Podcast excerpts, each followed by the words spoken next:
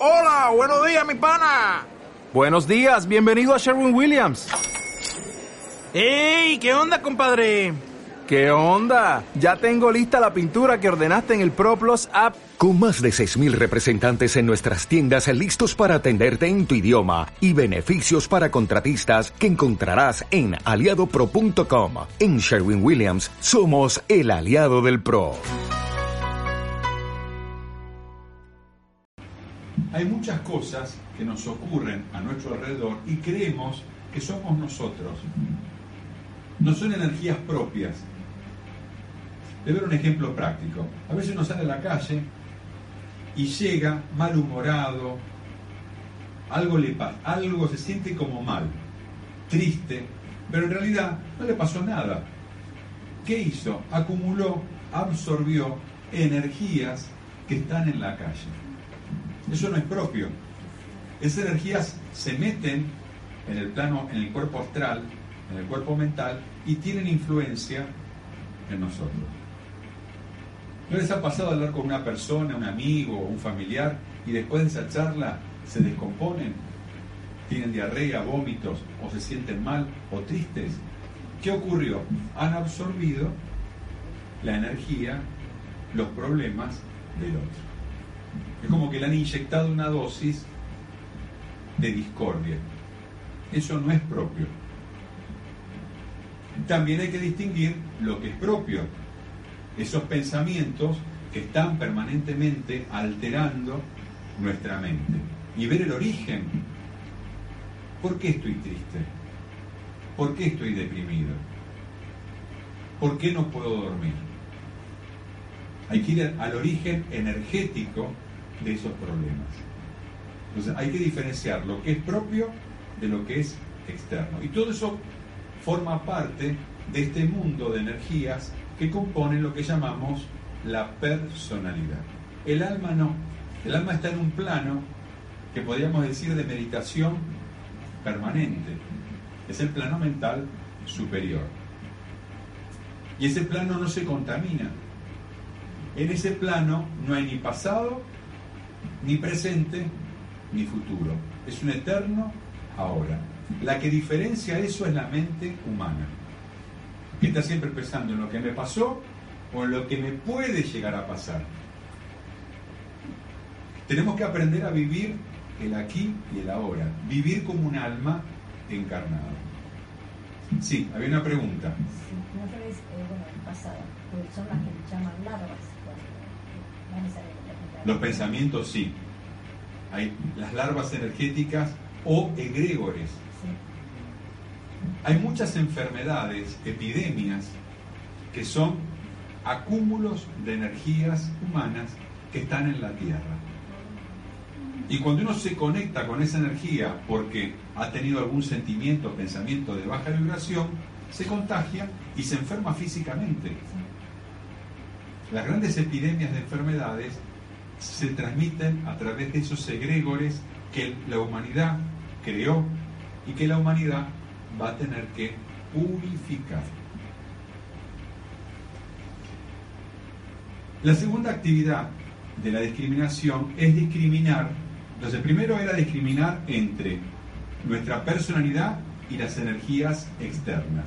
Lo segundo es discriminar entre la personalidad y el alma, entre el ego superior y el ego inferior. Y acá la cosa se complica un poquito más. ¿Por qué? Porque la personalidad, la mente humana, es muy astuta. Y ella va a utilizar todos los, recu- los recursos para justificar sus acciones. Pero aquí hay que dividir las aguas. Si uno tiene claro cómo trabaja el alma y cómo trabaja la personalidad, rápidamente uno puede diferenciar el egoísmo de un sentimiento de unidad. Y a través de eso, e inmediatamente detener una acción, un pensamiento o un sentimiento que indudablemente nos va a traer sufrimiento a nosotros y a las personas que nos rodean.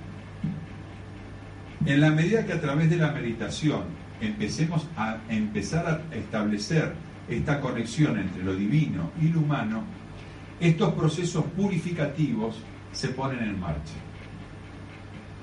Y lo primero que empezamos a darnos cuenta es todos los errores que hemos cometido y qué es lo que tenemos que corregir. Empezamos a tener humildad. ¿Cómo voy a criticar al otro si yo tengo los mismos problemas?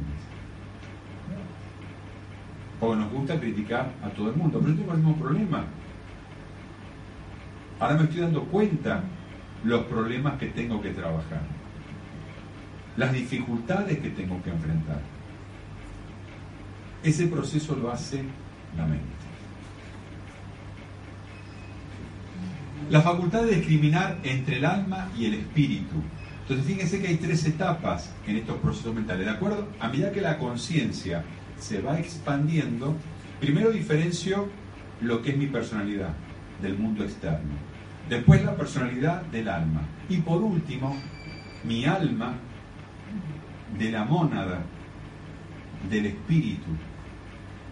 Entiendo que el alma es un intermediario. Podemos decir que el alma es la mente superior,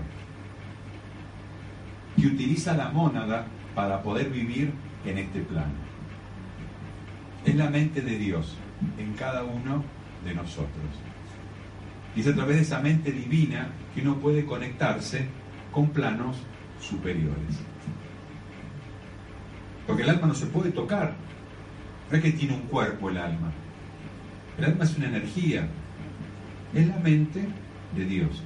Es manas superior. Eso es alma. Y es a través de esa energía, mente superior, que podemos reflexionar y conectarnos con la verdadera esencia, la. Pastor, los santos. Los santos son seres humanos que han hecho todo un proceso de purificación.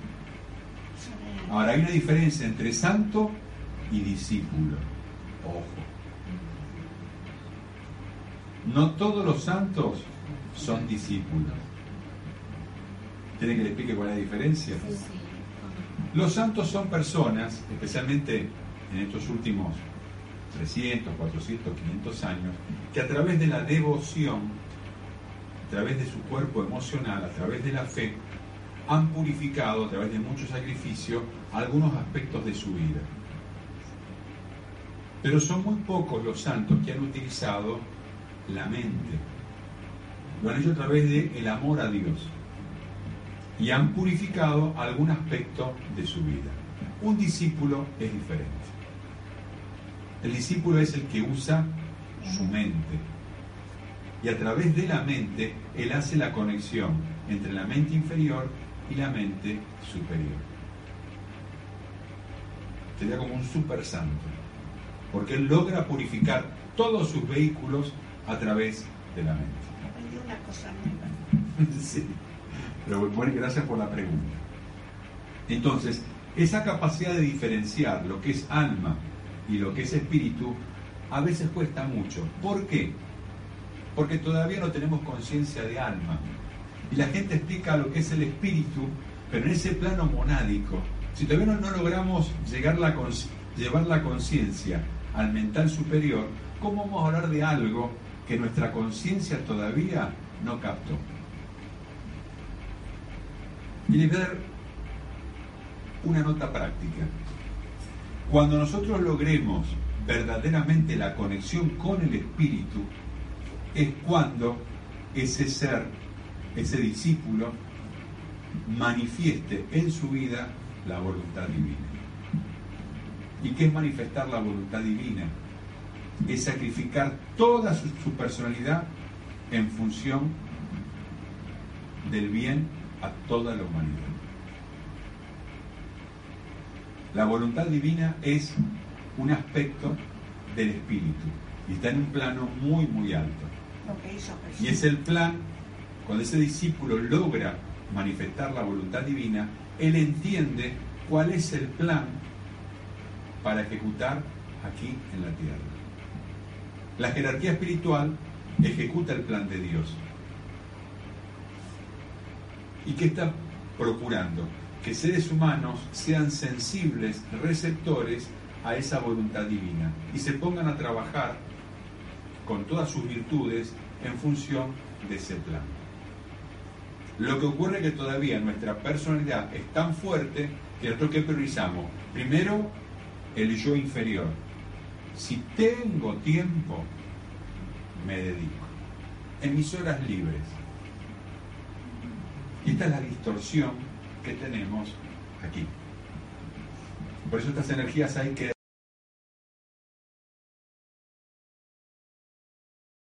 ilusión. Amada presencia yo soy. Y no cree que está conectado con su mónada. No, no es así.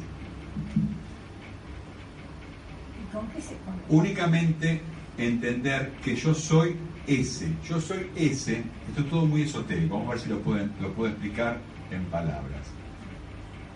Yo soy ese. Yo soy esa divinidad manifestada aquí en los planos inferiores. Yo soy ese yo soy. O yo soy lo que yo soy. Antiguamente era Yoje Bauge. Yoje Bauge es yo soy ese yo soy. Por eso es una palabra sagrada. Pero entender esto en conciencia, ser ese espíritu, ser la voluntad divina, permanentemente en cada acción, en cada sentimiento, en cada pensamiento, no es tan fácil como uno cree. Hay que llevar la conciencia a planos muy altos. Estamos hablando del plano átmico, plano monádico. Y estamos intentando conectarnos con el plano más bajo, divino, que es el plano mental superior. Hay tres planos divinos. De abajo hacia arriba son el manásico, el, o el manas, el- la mente superior, el búdico, donde está la intuición, y el átmico, donde está la voluntad de Dios. Cuando empezamos este camino de ascensión hacia Dios, lo primero que nos conectamos es con la mente divina, después con el amor de Dios y por último, que es el más elevado, con la voluntad de Dios. Cuando logramos eso, recién estamos en el plano del yo soy. Está la conciencia. Es, es conciencia, es a través de la conciencia. Yo soy se refiere a esa conciencia de la personalidad en los tres planos inferiores. O a todo cuando se considera inferior al cuerpo causal. El cuerpo causal es el cuerpo del alma, es mente, manas superior. Hay muchos que lo llaman el plano causal. Plano causal, mente superior o mana superior son sinónimos. Entonces lo explico para que no se confundan.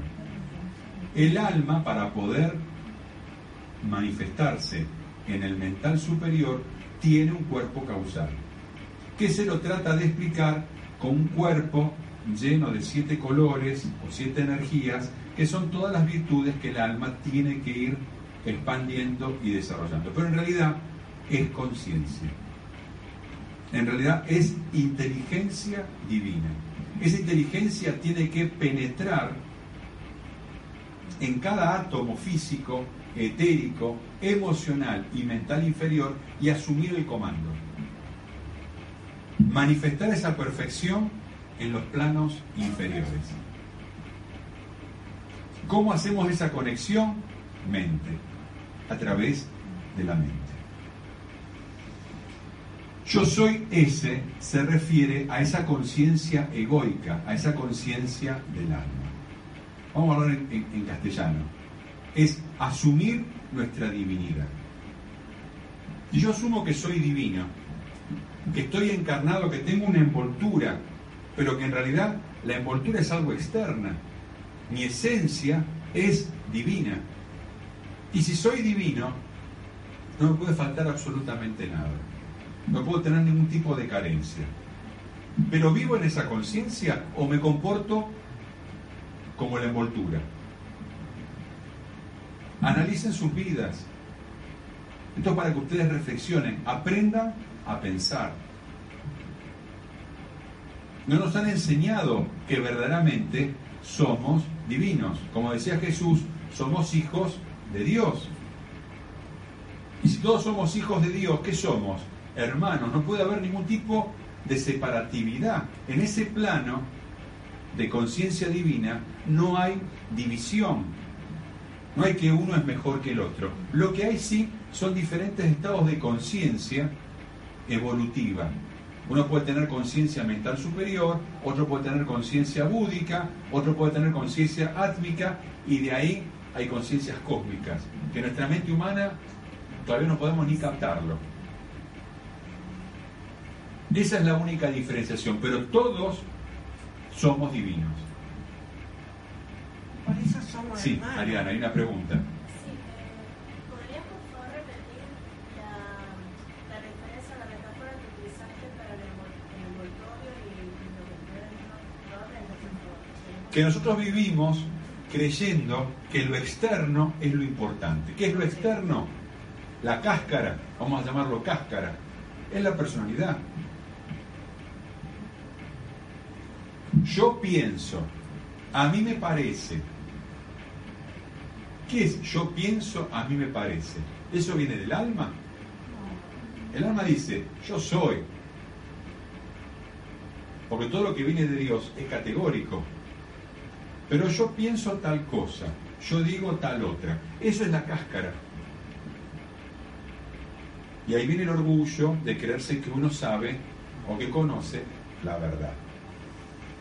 Ahora lo que tenemos es una porción, es una percepción minúscula de lo que es verdaderamente la verdad.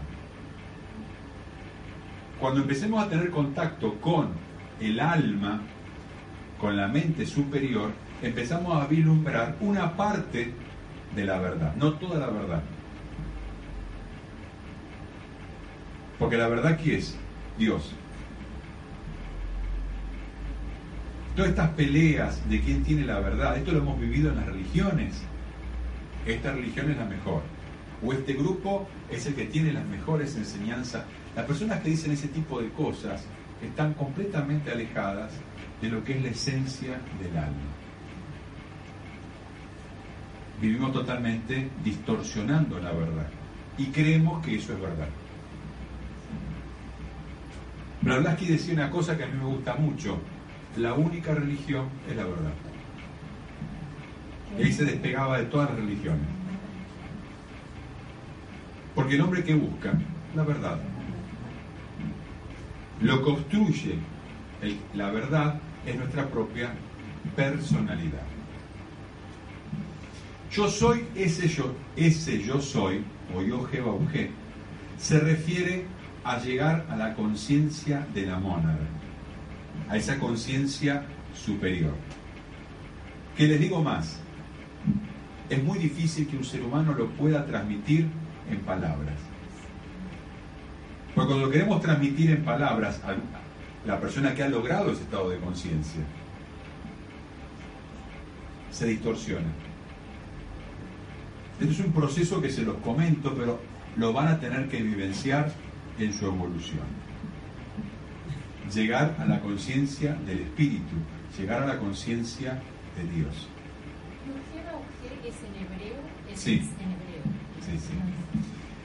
Entonces, esta relación con los planos de, abstra- de abstracción es un plano que la mente trata de darle forma, pero en realidad en esos planos no hay forma.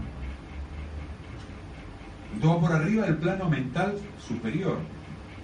Entonces, el hombre que trata de darle forma, le queremos dar forma a Dios. Dios está por arriba de este plano monádico. Pero fíjense cómo se ha distorsionado que las iglesias, la- las religiones le han dado una forma humana para que la gente, claro, era tan primitiva que entendiera lo que es Dios. Pero Dios, ¿qué es? Una energía que compenetra toda la vida en todo el universo. Esa energía está metida en todo. Entonces, llegar a esa conciencia, hay que trabajar mucho. Pero ese es nuestro camino. Acá está, nos está mostrando cuál es el camino cómo tenemos que ir elevando cada vez más y ampliando la conciencia. Eso, desde el punto de vista esotérico, son iniciaciones, que son expansiones de conciencia. Expandir la conciencia. Comprender un poco más esa verdad absoluta. ¿Qué hace un discípulo? Expande su conciencia, comienza a reconocer cuál es la voluntad de Dios en este plan evolutivo para todo el universo y él trata de ejecutar una parte de ese plan en su vida, ayudando a la evolución. Entonces, ¿él qué hace? Trabaja llevando la conciencia a los planos superiores y todo lo que él puede absorber de esos planos superiores, ¿qué hace? ¿Lo absorbe? ¿Se los guarda? No. Y lo descarga a los planos inferiores. No solamente al reino humano, al reino animal, vegetal y mineral. Él va ayudando en ese proceso evolutivo. Y al servir de esa manera, él evoluciona. Esto es lo que hace un maestro. Fíjense, cuando uno empieza a analizar esto, que los problemas del día a día, al entender esto, ¿qué pasa? Se empiezan a achicar. Uno se preocupa por cosas que en la evolución verdadera no tiene importancia. Y sufrimos, nos peleamos, nos dividimos. ¿Por qué? Porque hemos perdido esta conciencia divina. Esta es la raíz verdadera de los problemas de la humanidad. La paz es una energía divina y no está fuera. La paz no se logra firmando un papel, un tratado entre dos naciones. Se logra cambiando la conciencia. Para lograr la paz hay que hacer un cambio interno de conciencia. Y eso se trabaja. No veces países que hace años, cientos de años, que viven en conflicto. ¿Y qué pasó? No hubo un cambio de conciencia. Hay que trabajarlo. Bien, solo cuando el iniciado ha alcanzado, por medio del contacto monádico, una ínfima parte de la mente universal de Dios, involucrando también el desarrollo de esa mente abstracta, de ese mana superior, más el resto de percepción mental que el alma le ha legado, puede llegar a sentir el propósito, el plan, pudiendo unirse en el transcurso del mismo al grupo de los formuladores del plan. Para nuestro sistema, los que formulan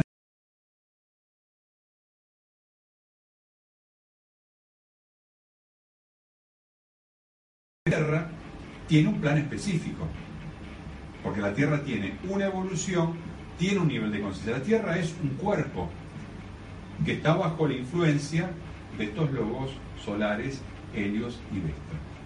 ¿Quién recibe ese plan en la Tierra? Shambhala, el gobierno de Shambhala. Sanat Kumara era el logos de la Tierra. En este momento es Gautama. Entonces, ¿qué hacen? Ellos y Vesta le mandan la carpetita y dice, bueno, este es el plan para la Tierra. Ahora ejecútenlo. Él sabe el plan, el logos planetario. Y tiene diferentes departamentos. Esto va por niveles de conciencia, o sea, llegar a ser logos planetarios es el ser humano más evolucionado de la Tierra, es el que tiene más conciencia de la Tierra. Así se llega a logos planetarios. Los que están debajo de la inconsciencia toman una porción de ese plan y la, deben ejecutar. Entonces están los siete asram, los siete rayos, y cada uno va a ejecutar una porción del plan. El que sabe todo el plan es el logo solar y el logo planetario, que en este caso es Gautama. Cada asram con su maestro además tiene discípulos encarnados y desencarnados. ¿Y ese discípulo qué hace? Si el plan, vamos a suponer, nosotros estamos en, el rayo verde, la parte científica, la curación. Vamos a trabajar dentro de ese plan evolutivo por todos los avances científicos, por la curación, por la sanación. Pero cuando una persona se empieza a despertar, ¿qué hace si está encarnado? Dice, bueno, yo esta partecita del plan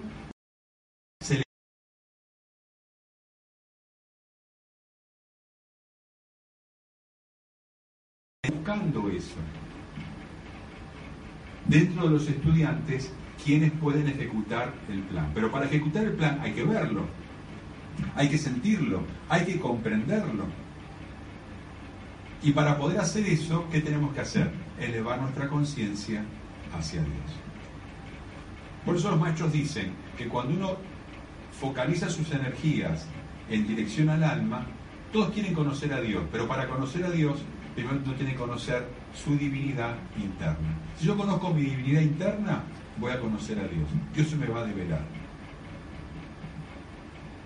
Esto es un poco el resumen de por qué encarnamos, encarnamos, reencarnamos y reencarnamos. Hasta que todo esto, de a poquito, se empiece a despertar. Pero aquí hay una pregunta clave. Ustedes están despertando. ¿Y ahora qué van a hacer? Porque ahora ya no le pueden echar la culpa a la vida. ¿Qué van a hacer con la energía que Dios todos los días está descargando a través de ustedes? ¿Cómo la utilizan? Van a tener que, toda la energía que se está descargando a través de ustedes, ustedes tienen que hacerse cargo, son responsables del buen uso o del mal uso. ¿Ustedes quieren cuando van al tribunal kármico van por qué? Me va a decir, Lula, le dimos tantos kilos de energía en esta vida. Ahora vamos a ver el resumen de cómo la usó. Pero no para castigarla, para enseñarle. Para que usen esa energía de la mejor manera posible. El tema que antes no nos dábamos cuenta, ahora nos empezamos a despertar. Ahora lo sabemos. ¿Y dónde va a estar nuestro teatro de operaciones? Haciendo grandes obras, fundando hospitales. No. El teatro de operaciones de ustedes está en su propia familia. Uno quiere hacerlo, porque yo ahora quiero ser la Madre Teresa de Calcuta. Voy a poner un orfanato, vamos a comprar una casa y vamos a empezar a hacer obra pública, ayudar a la gente. Y uno tiene un desastre en la familia terrible. Entonces uno tiene que, el primer paso es armonizarse con la gente que uno ha convivido hasta ahora. Hacemos ese esfuerzo. A esa persona que no vemos hace tiempo y cada vez que nos cruzamos no lo queremos ni ver. O cuando viene la fiesta de Año Nuevo, se me tocó de vuelta. Pero ahora la diferencia es que ustedes ahora se están despertando a la divinidad. Y esa persona insoportable que ha estado al lado suyo todos estos años, ha tenido un objetivo.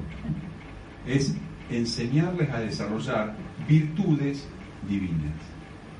Aprender a perdonar, aprender a no responder con agresividad, todo lo que estas personas, en definitiva, las- tienen que agradecer de tener a estos maestros, entre comillas, que han estimulado en ustedes virtudes divinas.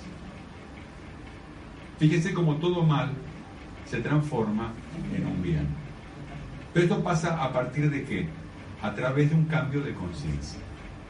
Si lo veíamos con la mente antigua, con nuestra personalidad, lo veíamos como un castigo. Como lo empezamos a ver con una mente divina, lo tomamos como una bendición. Y va a ocurrir el milagro. Como ustedes empiezan a cambiar, esa persona que los hostigaba, que les hacía la vida imposible, esa vibración de su alma la empiezan a sentir. Y ocurre el milagro. Los va a dejar de molestar. Cuando eso ocurra, la misión está cumplida. ¿Cómo andamos con los tiempos? Falta todavía. ¿Entienden cómo es la cosa? Las superficiales y vanas disertaciones. Esto es muy interesante, esto lo dice Joel y se los puse para que vean y no se dejen engañar. Porque todo lo espiritual permite la manipulación. Toda persona que empieza un camino espiritual, en la primera etapa, es muy fácilmente engañable. Miren lo que dice. Las superficiales y vanas disertaciones de algunos escritores y pensadores referentes a la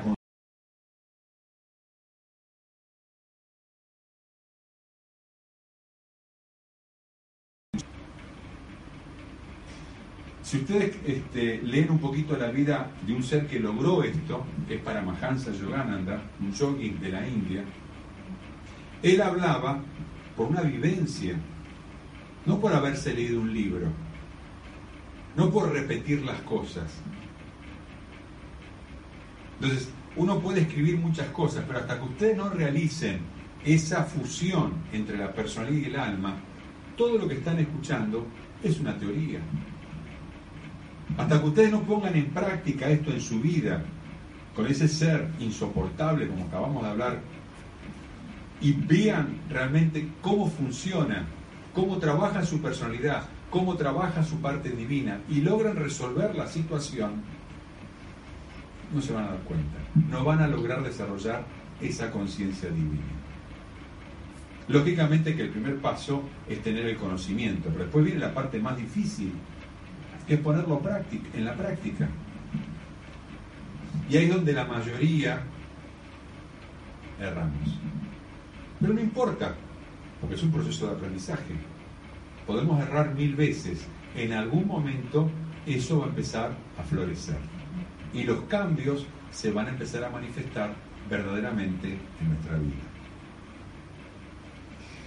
La filosofía esotérica enseña que en el plano mental hay tres aspectos de la mente. La mente tiene tres niveles de acción. Ahora van a ver cuáles son. El primer nivel, que es el nivel más bajo de la mente, es lo que llamamos la mente concreta o el principio razonador. Es lo que nos permite razonar. Es lo que, por ejemplo, cuando tenemos una sensibilidad a través de los cinco sentidos, captamos ciertas energías, la mente, que es la computadora, toma toda esa información y con esa información podemos sacar una conclusión. Eso es mente concreta.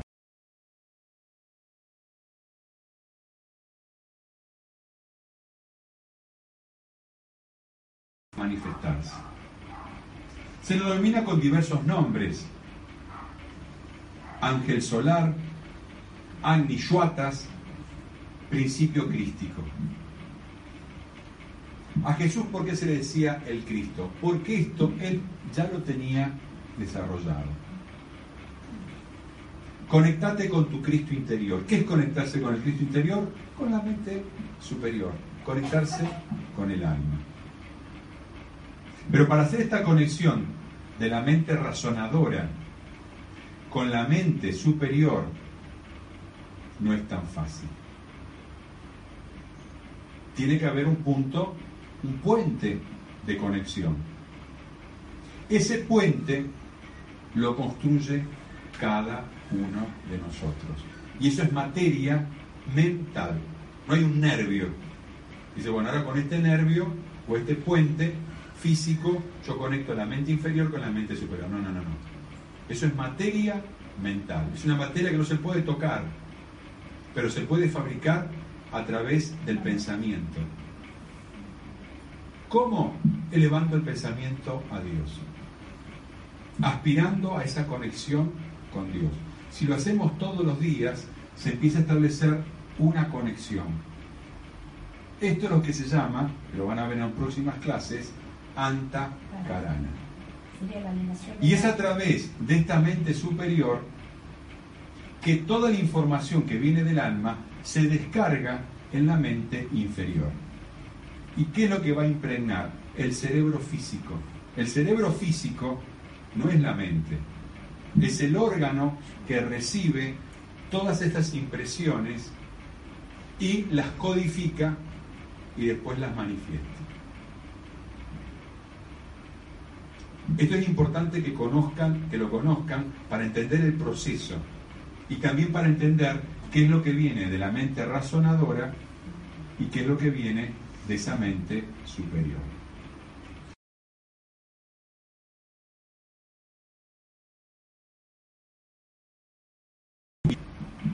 Pero son dos niveles totalmente diferentes.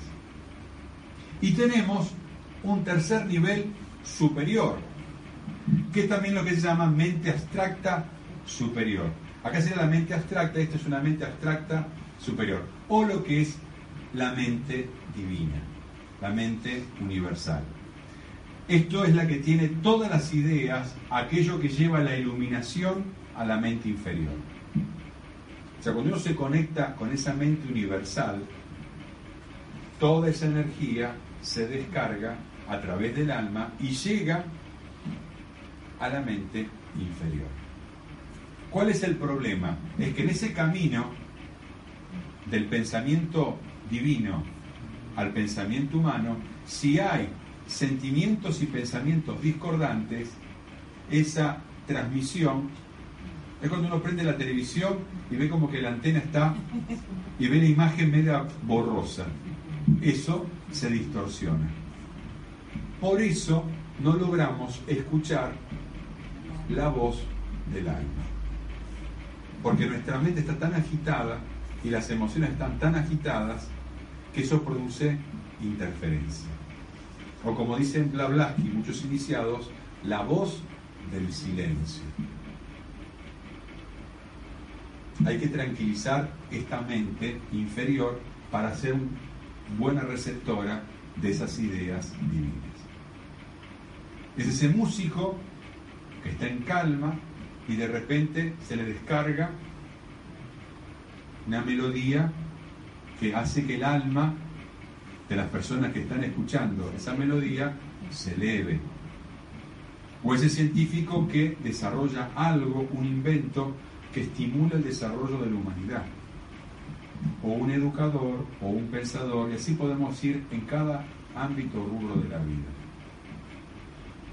Todos estamos permanentemente recibiendo esa energía divina. La cuestión es que tenemos que purificar el vehículo para que sea receptivo a esas ideas. Y ahí está la solución al problema.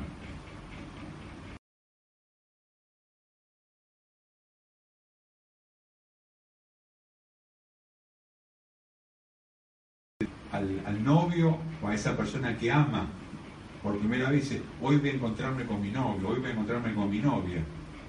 Ahora, más importante que todo esto es tener ese encuentro divino todos los días.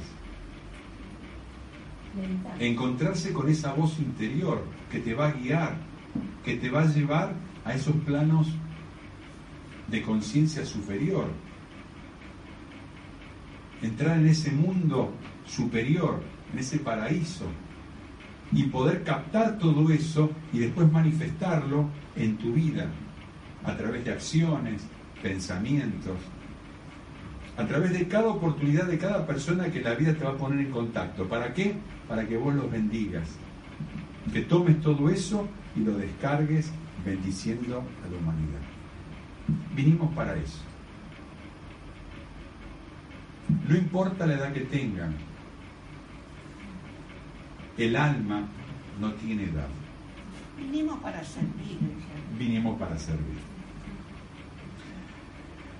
Podemos denominar estos tres aspectos. Una mente receptiva de la cual los psicólogos se ocupan. Los psicólogos han estudiado a la mente, estos mecanismos mentales, pero han llegado hasta un cierto punto. Los esotéricos han llegado a un nivel más elevado. Tenemos una mente individualizada, que es el alma. Por eso, cuando el alma se mete en el, en, el, en el, animal, vamos a decir así, que lo individualiza y pasa a ser hombre, eso ocurre en la raza lemuriana, hace millones de años. El animal, al tener una mente que se introduce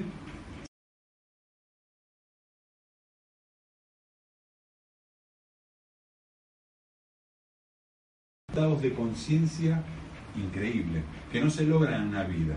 Ya venían trabajando en otras encarnaciones. Pero como esto se va sumando, todo lo que ustedes logren en esta vida no se pierde.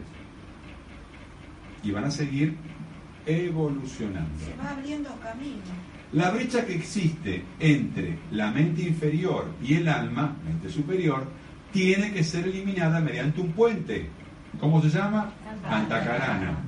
En forma curiosa, la humanidad siempre lo ha comprendido así y por lo tanto ha hablado de obtener unidad, realizar la unificación, alcanzar el alineamiento. La palabra religión son estos términos, es religar, reconectar. El término esotérico es antacarana. Entonces cuando hablemos del término antacarana de aquí en más, todos tenemos que entender a qué se refiere, que es conectar la personalidad con el alma, la mente inferior con la mente superior. En el momento que, que toquemos estos temas, cuando digamos antacarana, ya saben a qué corresponde. Entonces, estos son todos intentos de expresar esa verdad que ha sido intuitivamente comprendida. La gente que busca por intuición, ¿qué busca? La felicidad. ¿Y cómo busca esa felicidad? Vamos, vamos a lo concreto. Hoy, en el siglo que vivimos, 2017, ¿cómo la gente busca esa felicidad? Nos han hecho creer que cuanto más cosas tengamos, fama, dinero, bienes materiales, esa felicidad se obtiene. ¿Y qué nos hemos dado cuenta? Que la felicidad, como hemos tenido y perdido, tenido y, y perdido muchas cosas, nos damos cuenta que la felicidad, tener, no es felicidad.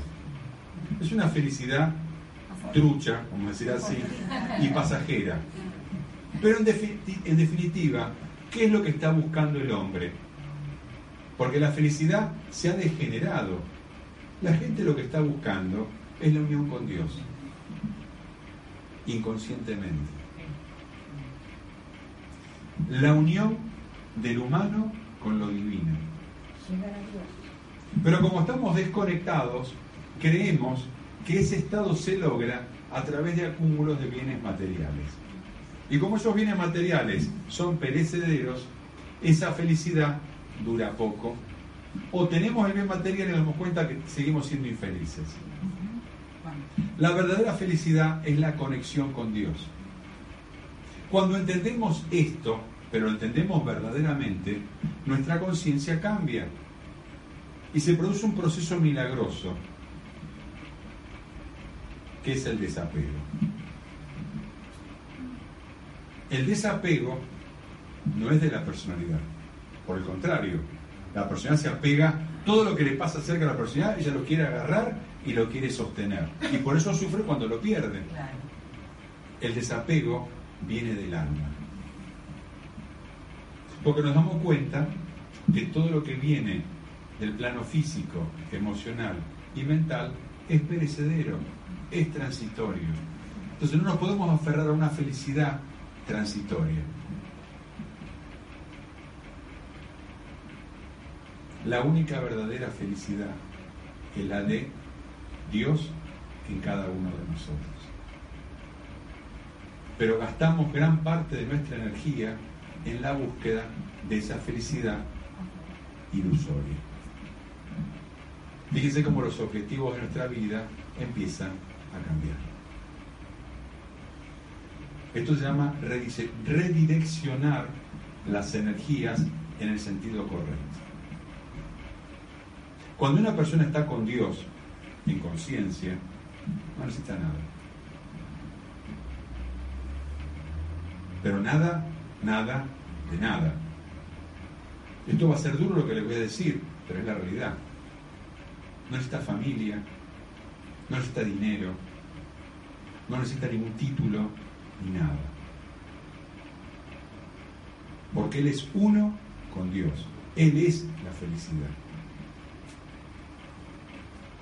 el ser humano se ha distorsionado por esta pérdida de la conciencia. Reflexionen hoy a la noche, antes de dormir, cuáles son las cosas que le quitan la felicidad. En definitiva, cuáles son las cosas que no le permiten conectarse con Dios.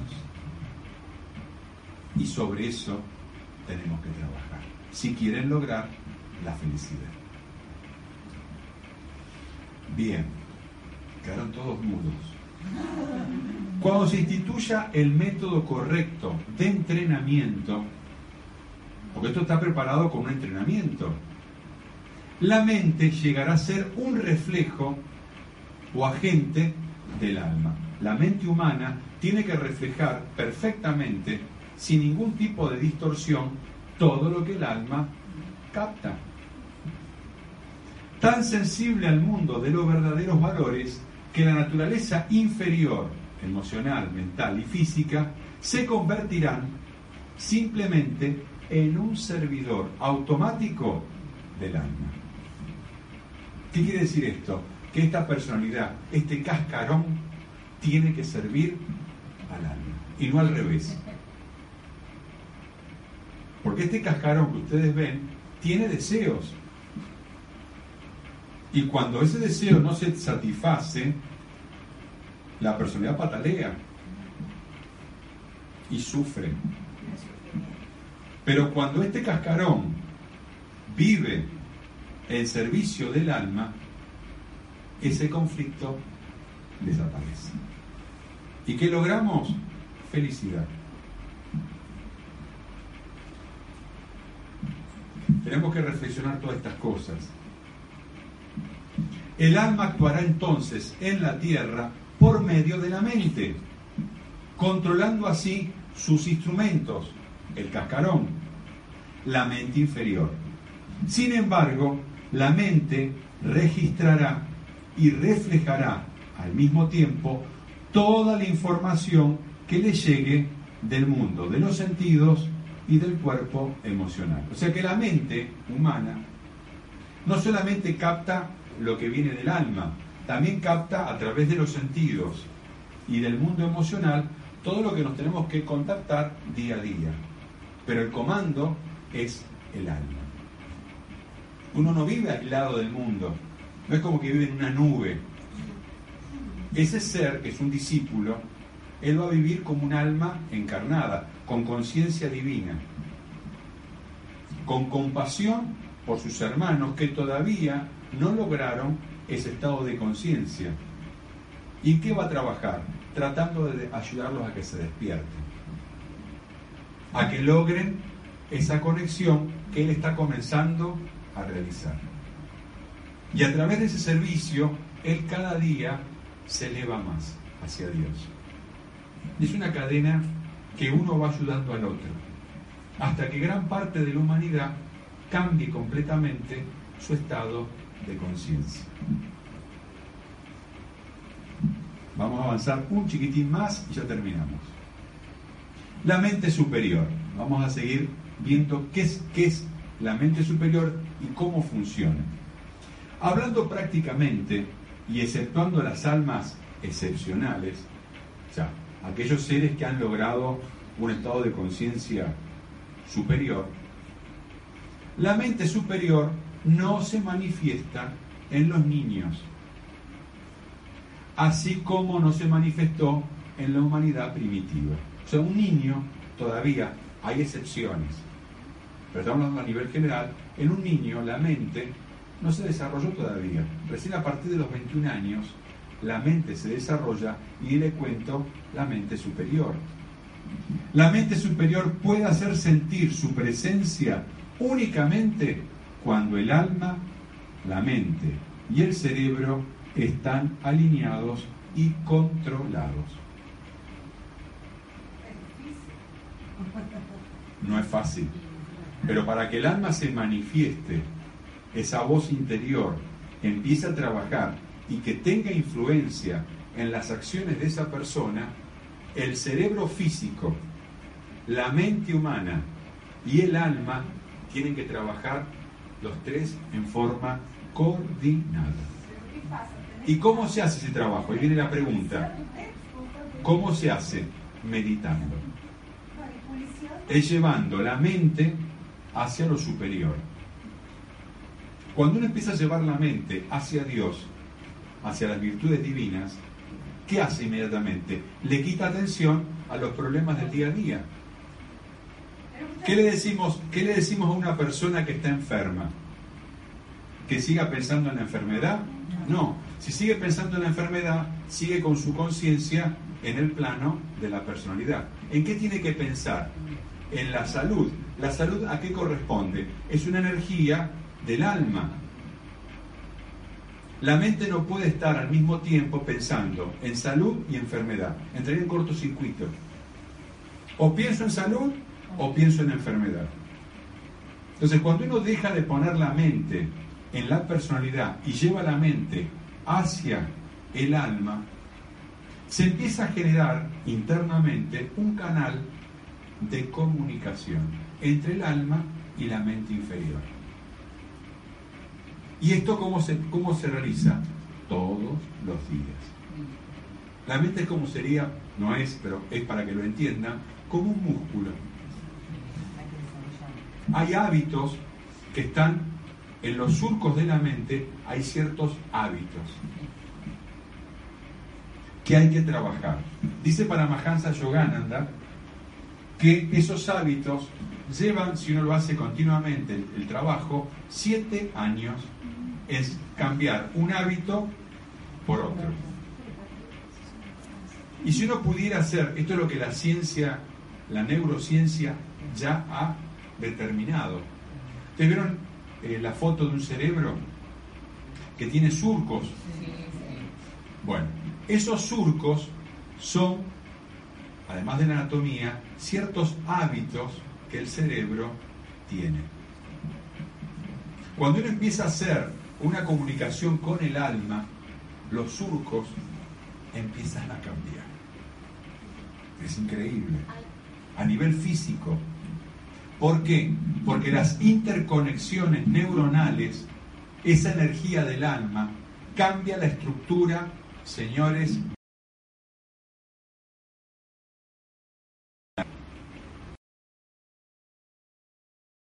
y el cerebro cambia completamente su morfología. Y esto está representado por la sinapsis, los puentes de conexión entre una neurona. Entonces hay partes del cerebro que estaban inactivas que se activan. Esto es interesantísimo porque los estudios que han hecho con gente que hace meditación han observado esos cambios. Hay crecimiento de neuronas. O sea, la ciencia está este, dando eh, los, la información, o sea, corroborando, la palabra, lo que la espiritualidad ya sabe. Ese poder lo tenemos todos. Hay mucha gente que hoy, cuando llegan a una cierta edad, van al médico y le preguntan, doctor, ¿tendré Alzheimer? Y la otra pregunta, ¿por qué el Alzheimer se ha popularizado entre la población mundial? Si vamos a un plano más profundo y hablamos a nivel esotérico, ¿qué tiene que ver la mente, el uso de la mente en todo esto? Analicen las personalidades, si alguna persona, ustedes tienen personas que tienen Alzheimer cercanas, analicen la forma de pensar de esas personas. Y ahí van a tener la respuesta. También puede ser los hechos que viven. Analicen la personalidad y la forma de usar la mente de las personas que tienen Alzheimer. Con la negatividad tiene que ver. Tiene que ver con muchas cosas. Son personas estructuradas, son personas que han tenido, han usado mal su mente. Y vamos a dejarlo ahí. Es por el mal uso de la mente que ese cerebro, al usarlo mal como órgano, empieza en- entra en un proceso de atrofia, un proceso degenerativo. Porque lo que tiene el cerebro a nivel biológico es un proceso degenerativo. Y la medicina ha buscado las causas, teniendo como hipótesis virus, infecciones, pero no ha encontrado la causa verdadera. Pero sí lo que se ha investigado es que estos procesos de meditación, de elevar la conciencia a un plano superior, cambian positivamente la estructura del cerebro. Y en esto hay una lógica. Y cuando uno empieza a verlo desde este punto de vista espiritual, esotérico, empieza a encontrar, lógicamente, una conexión. Analicen, por eso vuelvo a repetir, la vida, la forma de pensar de esa persona que en un determinado momento desarrolla este tipo de patología. Y la otra también, al entender esto, tenemos aquí la llave de la cura del Alzheimer. Porque a través de estímulos, color, sonido, pensamientos, podemos frenar el proceso y en algunos casos, si está en la primera etapa, hasta revertirlo. Y me voy a quedar ahí. ¿Hay algo que uno pueda tomar, así como uno toma ese preparado de aloe vera para sanar Sí, el hay ciertas cosas para mejorar, eh, hay minerales, hay eh, ciertos, mejorar la oxigenación, pero esto no es un problema de nutrición, esto es un problema del uso de la mente. Por eso los tratamientos son muy paliativos, no cambian en nada. Lo que sí va a detener el Alzheimer es el uso de la mente. El problema es que la gente que tiene Alzheimer tiene una mente muy estructurada y le cuesta hacer todo este proceso de concientización. Entonces, ¿qué ocurre? Como ley de causa y efecto, le toca vivir un proceso involutivo a nivel mental y así viven la última parte de su vida. Compañera, la profesora de música, por un hecho grave que pasó en su familia, se le declaró. Sí, por eso cada caso es muy particular, pero todos tienen este punto en común. Es para reflexionar. Esto lo estoy este, explicando porque esto indudablemente en los próximos años eh, se van a establecer líneas de investigación. Ya de hecho están, hay grandes universidades que están trabajando en esto. Datos muy interesantes de cómo la meditación, o sea, quieren prevenirse de las enfermedades de, de degeneración mental, empiecen a meditar y cambien hábitos negativos por hábitos positivos. Y ahí van a tener la prevención de cualquier degeneración mental. Bueno, vamos a terminar la actividad hoy. Esto continúa, tenemos muchas más cosas para seguir trabajando.